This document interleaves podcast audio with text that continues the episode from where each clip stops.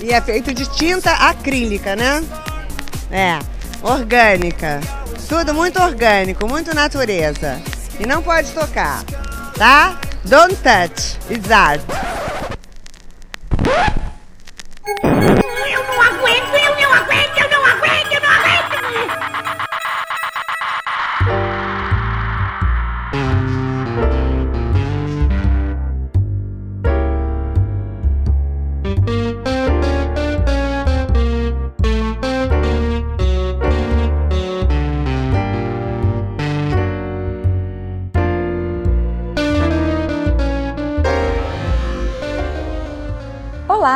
Tá começando mais um Não Pode Chorar. Este é um derivado do Não Pode Tocar, no qual nós contamos algumas desventuras da vida e pensamos em maneiras de lidar com elas. Se você chegou até aqui e ainda não conhece o nosso podcast, nós temos três programas no nosso feed: o Pataquadas, com as principais notícias do mundo da arte, o Não Pode Tocar, com ensaios, debates, entrevistas, e este, que é o Não Pode Chorar. Nós estamos em todos os aplicativos para ouvir podcast, também no Spotify, no Deezer, no iTunes, no YouTube e dá para receber nossos episódios até por e-mail. Todas essas opções estão na descrição deste episódio, em notamanuscrita.com. Nós publicamos episódios novos todos os domingos. Então, escolhe a opção que for mais confortável para você, escute os episódios das temporadas passadas e não perca os próximos. E aproveite que você já está aí e compartilhe esse episódio no Twitter, no Instagram, no Facebook, no Telegram, no WhatsApp ou qualquer outro canal. O podcast é uma mídia majoritariamente independente e a sua divulgação nos ajuda a crescer e chegar a mais pessoas. Só de avaliar a gente com cinco estrelinhas aí no aplicativo que você usa já ajuda bastante. Você pode também seguir os nossos perfis no Twitter e no Instagram. A gente está lá como arroba não pode tocar. E quem comanda esses perfis é o Tiwi, o nosso cão podcaster. Quer dar um oi, Ti?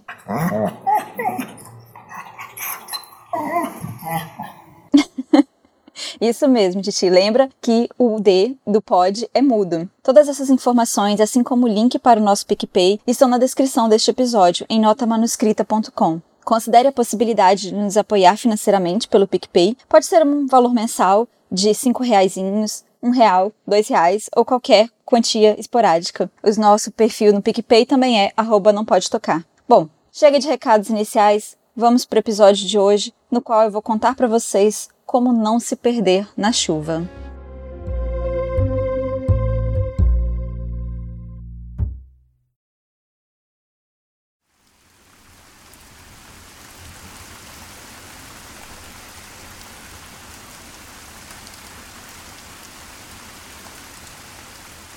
Está fazendo muito sol lá fora. Eu não sei há quantos dias eu não olho para fora de casa de verdade. Às vezes eu olho porque o meu cachorro aponta algo e late, né, Tim?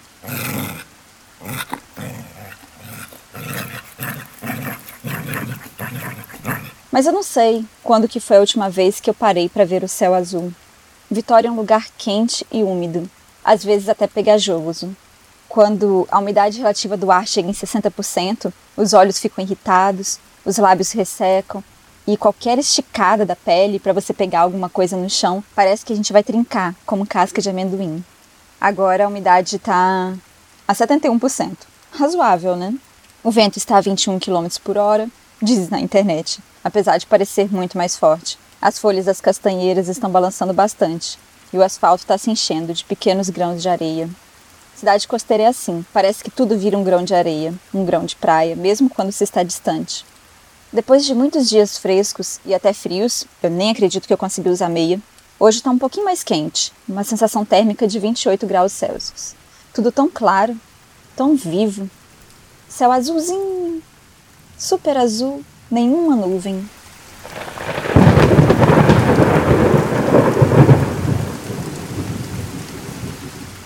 Talvez você esteja com um sentimento confuso, tão confuso quanto o meu. Enquanto olho pela janela e escrevo este texto para você, eu ouço mais uma das tantas playlists de chuva no YouTube que ouvi esta semana. Rodrigo que me disse que me isolar em meio à chuva poderia me ajudar. Ouvir água bater em folhas de bananeira, sentir o cheiro de terra molhada, mesmo num dia de sol, poderia me ajudar a me concentrar.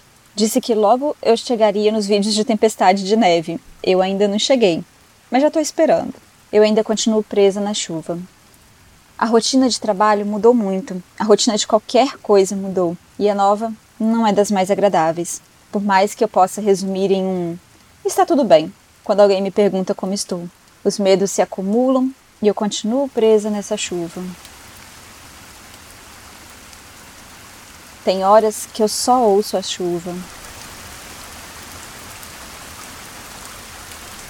É um conforto confuso, ao mesmo tempo em que me lembro de dividir um guarda-chuva com aquele que amava, como uma cena de filme gostosinho. Eu também lembro das inundações na casa do meu avô e a maldita lacraia da semana seguinte. Foi o pior beijo da minha vida. A peste me mordeu bem na boca. Entrei em pânico. Foi uma loucura. E aí eu lembro também do romance com o cara do guarda-chuva. Eu lembro que eu perdi esse guarda-chuva em algum lugar. O guarda-chuva e o romance. Será que você está sentindo para onde que eu estou querendo chegar? Bem, vamos parar com o som de chuva por aqui, porque eu sei que ele pode atrapalhar, atrapalhar a escuta de vocês. Eu sigo nessa escuta mais solitária enquanto escrevo. Enquanto isso, vocês podem pensar numa cadeira. Não, isso não vai ser uma meditação guiada. Eu só preciso arrancar de vocês uma imagem, porque Bom, eu gosto de cadeiras, até porque eu estou sentada em uma delas neste momento. Que cadeira é essa que você imagina? De onde será que ela veio? Que cor que ela tem? É alguma que você tem aí contigo? Ou veio de uma propaganda genérica? Ela é de que cor? Ela é de que tamanho? Ela faz que ruído? Que imagem de ruído é esse? Que tato é esse que você sente quando encosta nessa cadeira? A imagem desse tato. Eu sempre volto na cadeira vermelha do meu avô, uma tinta já desgastada, mas eu gosto muito daquela cadeira. Quando minha avó piorou do Alzheimer, eu perguntei para o meu avô de onde que vinha a cadeira. Eu estava numa num momento muito de apego às memórias. Eu queria ouvir aquele caos lindo, já guardado na minha memória, de uma cadeira que era da minha avó, de muito tempo, como as outras cadeiras que foram feitas por um tio dela. Mas a vermelha era muito mais gasta e eu achava mais bonita, com detalhes mais arredondados. As outras eram meio brutas, resistentes, mas meio quadradonas. Elas eram pesadas, de uma madeira muito pesada que fazia um conjunto esquisito com uma mesa de canto alta. Era para ser uma mesa de jantar, provavelmente, mas ela foi feita de um modo meio errado, numa família de gente baixinha. Não dava para você usar a cadeira e ao mesmo tempo usar a mesa. Era uma mesa para se usar de pé. Eu, eu nunca entendi isso. Eu não lembro dos meus avós, na verdade, terem mesa de jantar, mas sempre tinham cadeiras espalhadas pela casa, para poder sentar e tomar café, ficar contando os causos. E a gente comia ou no sofá, que na verdade era um banco de madeira com um pano, ou no chão. Eu gostava mesmo era de comer no chão. Sobre a cadeira vermelha, o meu avô me disse que ela era diferente das outras três porque veio da vizinha. Ela colocou no lixo e ele pegou. Tava meio bamba, mas colocou um remendo de madeira na parte de trás e ela voltou a funcionar direitinho. Até ele me dizer isso, eu nunca tinha visto remendo. E ela não estava na minha família há décadas. Bom, pensando hoje, talvez há pouco mais de 10 anos. Na real, a cadeira é um pouco desconfortável e o assento é já meio frágil. O meu avô não precisava de uma outra cadeira, mas ele achou que poderia ser útil. Com o tempo, algumas pessoas que não tiveram cadeiras, nem mesas, nem talheres, elas se tornam um pouco acumuladoras. A cadeira, no final, foi útil. Assim que minha avó parou de comer sozinha, minha mãe passou a usá-la para dar comida para ela. Minha avó senta numa poltrona e minha mãe na cadeira vermelha, bem na frente dela. A cadeira vermelha é mais fácil, mais leve de levar para lá e para cá. Bom, nos últimos meses eu comecei a ter sentimentos confusos com esta cadeira. Eu gosto dela porque ainda lembro das memórias que criei, dessa permanência na família há gerações, o desgaste da pintura por décadas. Mas eu já não gosto muito dela porque eu sei que ela tem outras histórias. Ela me lembra algo mais: o risco, o perigo de uma história única. Talvez você já tenha ouvido isso. Se não ouviu, eu recomendo ir atrás da Chimamanda Adichie. Esse acontecimento tem se tornado frequente nos últimos meses. Esse sentimento confuso, em cima de objetos, em cima de interpretações, a ponto de eu querer me enfiar na chuva e isolar minha atenção. Outro risco, o de negação. A gente entra em parafuso, gira e gira no mesmo lugar sem propósito nenhum, porque nada dá certo numa volta enjambrada. E eu preciso dizer, esse episódio quase que não aconteceu. Hoje é sexta-feira. Na terça-feira à noite eu sabia que eu já não estava muito bem. Eu dormi um sono forçado e eu acordei meio grogue. Passei a manhã meio anestesiada e pensei que aos poucos eu voltaria. Eu não voltei.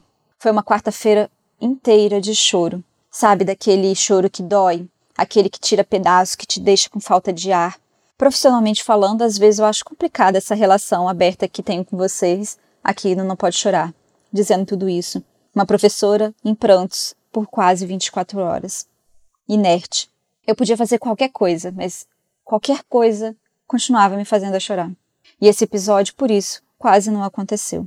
Ontem, quinta, eu acordei porque já estava sem tempo. Eu entreguei um artigo de oito páginas escritas em menos de três horas, muita leitura. Fiz mais e mais leituras. Fiz uma live de uma hora e meia com uma turma grande de alunos, impecável, cheia de conteúdo, trocas e muitos risos. E não foi nada forçado. Confusamente, eu fui dormir feliz. O Não Pode Tocar, ele nunca foi uma obrigação. Acho que foi o Samuel Muca do podcast Boteco dos Versados que disse no Twitter que a gente faz assim, a gente corre com o trabalho para quando ele acabar ter tempo de trabalhar de novo em outra coisa. Isso que é produção independente. Eu quase não gravei hoje e talvez você já esteja cansado de ouvir eu repetir isso, mas eu falo com a intenção de mostrar que isso pode acontecer. Nada é tão simples assim. O quase não aconteceu parou quando eu vi uma, um tweet, de novo, do Jurandir, no, do Rapadura Cash. Ele disse assim: Eu vou ler o tweet para vocês. Quando a gente escuta um podcast e gosta, você se apega aos participantes. Eles acabam se tornando amigos, mesmo que muitas vezes eles nem saibam que você existe. Mas são grandes companhias em vários momentos da sua vida. Quando eu li isso, eu pensei em mim mesma como podcaster e que talvez eu seja uma bolacha no pacote de biscoito. Nem precisa ser a última, nem bolacha, nem biscoito, mas que só de eu já estar ali na rotina de alguém era importante. Esse era um ponto. Mas, do mesmo jeito que uma cadeira nunca é uma cadeira só, o estar junto também é algo do lado de cá. Como que eu ia poder ficar sem a gravação e essa escrita numa semana que foi tão complicada? Eu continuaria presa nesse dia ruim, se não parasse esse tempo e reorganizasse as ideias e os sentimentos para entender que, por mais que idealize uma cadeira, ela pode ser várias outras ao mesmo tempo. Bom, vamos conectar os causos porque talvez isso aqui esteja ficando tão confuso quanto um dia de sol com chuva. Foi na quarta-feira, que o grupo de 257 educadores de ensino à distância entrou em parafuso, numa frustração com a educação e vários outros problemas que rondam a vida acadêmica.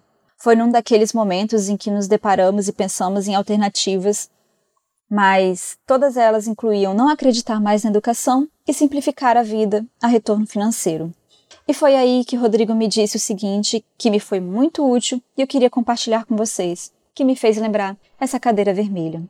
Bom, o Rodrigo disse o seguinte: Isso é tudo muito, muito perigoso e as pessoas precisam aprender isso. Muita gente sofre o tempo todo por querer fazer o que é certo individualmente e pode acabar soterrada pelo mal. Essas não são lutas que possam ser vencidas com atos pontuais e solitários. Vamos para o segundo ponto. Eu lembro de alguma aula ou livro sobre arte moderna, sobre arte moderna que li na graduação que dizia mais ou menos o seguinte: Falar que os artistas modernos de Paris eram pobres e miseráveis é um erro de perspectiva. Eles usavam todo o dinheiro que ganhavam para comprar seus materiais e alcançar seus objetivos de pesquisa. Se você alcança seus objetivos de vida, você é um miserável? Tá, isso é uma coisa. Mas todos precisam de dinheiro para sobreviver nessa realidade, certo? Certo. Não devemos confundir isso com mudar nossas escolhas de vida para apenas ganhar dinheiro. Nenhuma dessas discussões pode funcionar num campo progressista se elas não forem anticapitalistas. Nós vivemos no capitalismo, mas não precisamos ditar nos objetivos por ele. Isso é parecido com a discussão sobre pirataria. As pessoas se dizem progressistas até um ponto em que precisam pensar seus objetivos de vida de modo anticapitalista. Na hora que precisam fazer isso, nossa alienação é tão grande que não conseguimos pensar em nada que não seja fora do capitalismo. E sim, isso existe. Eu sei que não vou ficar rico como pesquisador, escritor, artista, etc. Meu objetivo não é esse. Se aquilo não estivesse funcionando na vida, a gente precisa manter a liberdade de cair fora quando der. Desistir nem sempre significa perder. Aliás, na maioria das vezes, nos últimos anos, eu prefiro estar ao lado dos perdedores e dos perseguidos, mas tem que ter alguém do meu lado. Eu jamais escolheria fazer um curso que eu detesto apenas para ganhar dinheiro. Bom, vamos dar uma pausa aqui na fala do Rodrigo para eu explicar o que que, o que que levou essa nossa conversa. Para acrescentar aqui uma informação. Antes de entrar também no curso de artes, eu tentei ir para direito. E aí, quando eu não passei na prova de direito, eu já estava em psicologia, na verdade, fui para direito depois que eu fui para as artes. Quando eu não passei na prova de direito, na segunda tentativa de reopção de curso, eu não passei por meio ponto. Uma questão que eu errei. E quando eu vi isso, eu fiquei muito feliz por eu não ter passado. E aí que eu entendi que eu estava insistindo muito em algo que não era o meu objetivo, não era o que eu queria. E essas mensagens que nós, educadores, estávamos trocando, gerando este pânico em comum, era esse desespero pelo desmonte da educação, por todas as dificuldades que a gente encontra hoje e como que a gente vai sobreviver financeiramente, até o ponto de a gente pensar e dizer algo como: "Mano, o que que eu faço agora? Eu vou para TI depois de anos de carreira acadêmica nas artes, eu vou fazer um curso de computação ou qualquer coisa do gênero de tecnologias. E aí foi desse questionamento que essa conversa começou. Por isso que o Rodrigo está falando de sobrevivência financeira e também de carreira. Bom, ele continua assim. Eu não conseguiria viver assim. Isso é algo muito sério. Muitas pessoas que cursam humanidades talvez não estivessem vivas se tivessem escolhido outros cursos. Muitas pessoas LGBTQ+, só tiveram coragem e apoio para sair de casa, da casa dos pais agressores, depois de entrar em cursos de humanidades. Muitas pessoas só passaram a ter coragem para encarar o mundo por conta de cursos de humanidades. Muitas pessoas que não têm essa liberdade passam anos, mais de década, estudando para entrar em medicina, engenharia, sem ter a menor vontade de fazer aquilo, ou estudando para passar de concurso em concurso até chegar aos 50 e poucos anos e só aí poder começar a vida de verdade. Tem gente que morre sem ter vivido de verdade, pois nunca tiveram a chance de se perguntar quais eram as suas próprias vontades. Desejar perder a liberdade depois de conquistá-la é um sinal de desespero, e o desespero é um péssimo conselheiro. Fim de citação. O desespero é um péssimo conselheiro. Isso ficou reverberando na minha cabeça depois dessa conversa. E é aqui que entra a cadeira do meu avô e o perigo de uma história única. Quando eu descobri que minha avó tinha Alzheimer, na verdade, quando ela passou a me chamar de Fabiana e não de Binha, que foi como ela sempre me chamou, eu romantizei a memória. Eu achava tudo daquela casa lindo, até o conjunto de cadeiras, três cadeiras e não quatro, e uma mesa que não é, na verdade, um conjunto. Eu me apeguei àquela cadeira vermelha como se ela fosse a presença viva da minha avó, que ainda me chamaria de Binha. Que besteira, porque eu ainda dou benção para ela, mesmo ela não dizendo coisa com coisa. Mas esse é outro caos. Ela ainda tá viva, né? Bom, eu queria guardar tudo que era de mais bonito nela. Todo carinho, toda memória gostosa. Sempre que eu começava com esse meu lado meloso, um carinho nos cabelos grisalhos, ela me dava um super beliscão e me chamava de piranha. Ou gritava algo racista na rua, mostrando esse racismo estrutural que ela não deixava escapar antes do Alzheimer. Ou ela gritava achando que algum homem que chegasse perto dela poderia querer estuprá-la. Minha avó tinha muito medo. Eu conheci uma outra mulher que não sabia que existia, porque ela sempre se esforçava dentro de uma ideia de caridade, de empatia, dentro da nossa educação, mas também do silêncio. E o passado, ele é muito silencioso. O meu avô um dia me contou que quando veio morar em Vitória, vindo do interior do estado, ele tinha que chegar cedo em casa e estar sempre muito atento. Um homem branco, mas calejado de sol da roça e nariz de batata, como ele dizia, se não estivesse, naquela época, com a carteira de trabalho no bolso, era vagabundo e a polícia parava, e seria um risco. Esse mesmo avô me disse há uns dias, de novo, que ah, naquele tempo que era bom, um tempo sem bandidagem. Olha que absurdo como que o mundo tá hoje. E aí eu abaixo o volume do jornal sangrento e pergunto: Mas e se o senhor não estivesse com a carteira de trabalho no bolso? Pois é. O desespero é um péssimo conselheiro. E é isso que eu vou levar comigo para todos os momentos de crise nos próximos dias, porque esses momentos voltarão. Porque eu sou uma educadora e a gente está na linha de frente muitas vezes desses conflitos. Dentro de uma disciplina chamada Escola e Cultura, há alguns alunos de graduação que, por desespero, acreditaram que aquele tempo que era bom, e isso virou uma grande discussão no fórum. Eles veem uma escola em que os alunos estão sentados, quietinhos, ordenados, a professora de pé, o dia ensolarado, os pais felizes, como uma escola perfeita, perfeita, mas em silêncio.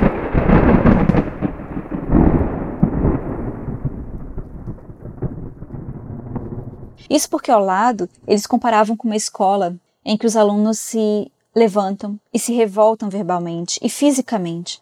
Mas por que, que eles se revoltam?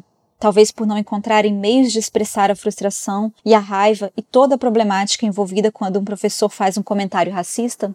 Ao menos é isso que eu penso quando eu vejo alunos de pé numa sala de aula. Ou talvez uma atividade que não envolva cadeiras, que não envolva estar sentado, passivo, a tudo que o educador precisa passar aos alunos. Passar porque sim, a gente ainda está num sistema em conflito entre uma educação bancária e uma educação libertadora. Eu estou me referindo a uma charge, em que mostra essas duas escolas, uma, lado, uma do lado da outra.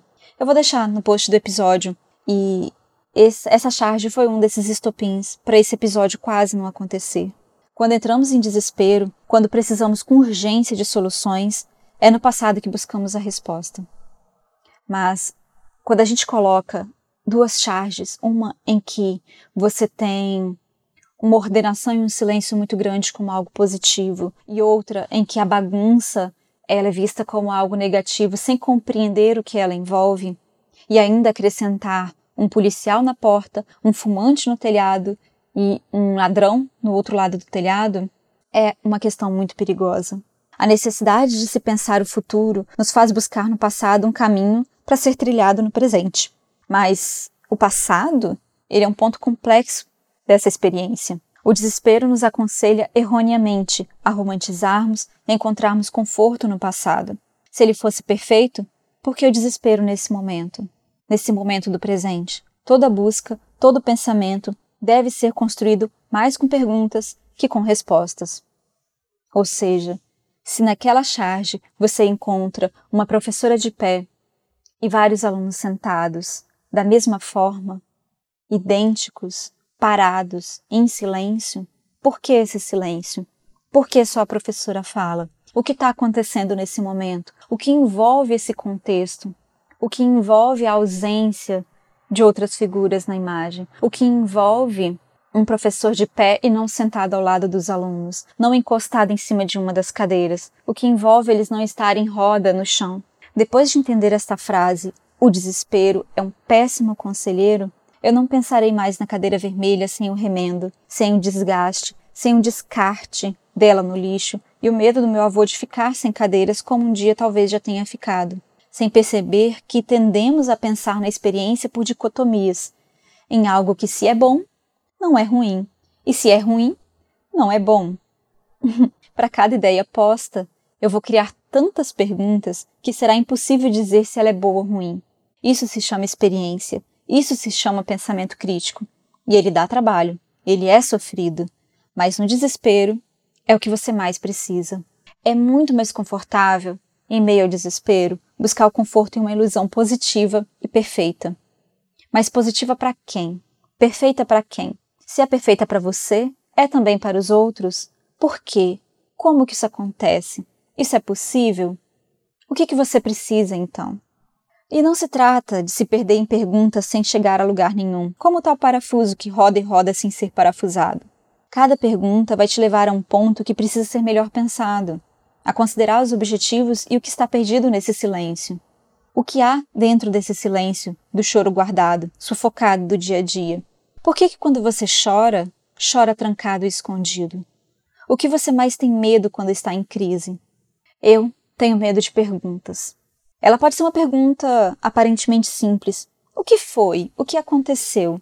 Mas é essa tal pergunta que vai te fazer pensar e te forçar a sair do desespero, porque para responder você vai precisar parar o soluço e precisar entender que porra é essa que está acontecendo.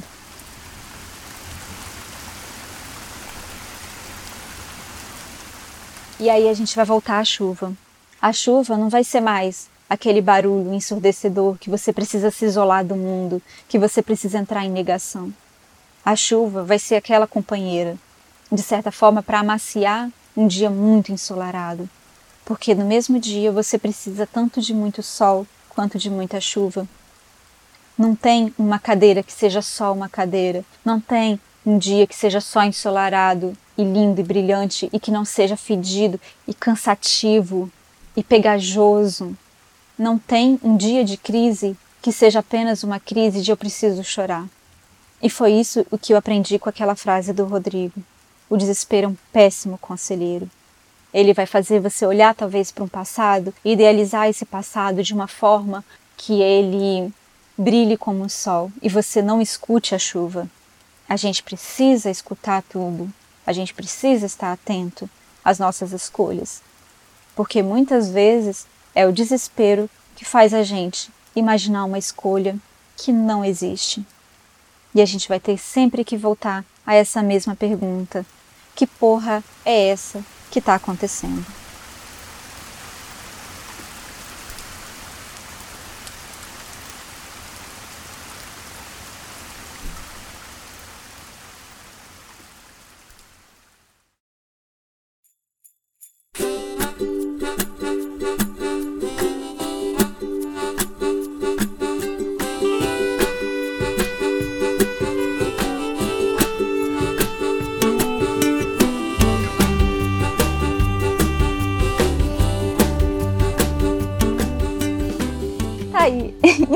Mas não pode chorar.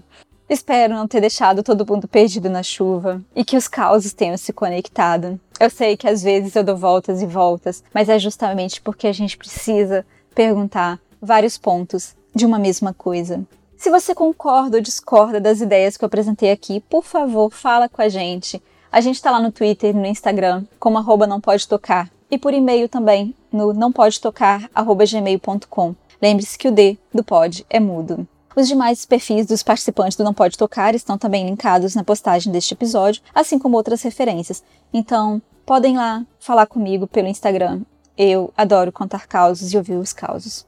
Bom, acesse também notamanuscrita.com e confere lá essas informações e contos, crônicas, críticas, resenhas e artigos que nós publicamos. No final da postagem você vai encontrar também o link para o nosso PicPay, considere a possibilidade de contribuir financeiramente com a gente, tanto no valor mensal de R$ 5, R$ 2 ou até um real para ganhar o lambejo do Titi, ou qualquer valor esporádico também. Nosso perfil no PicPay também é arroba não pode tocar com Demudo. Por hoje é só. Se nada der muito errado, se a gente não se perder nessa chuva, semana que vem a gente está de volta. É isso. Tchau, tchau, pessoal.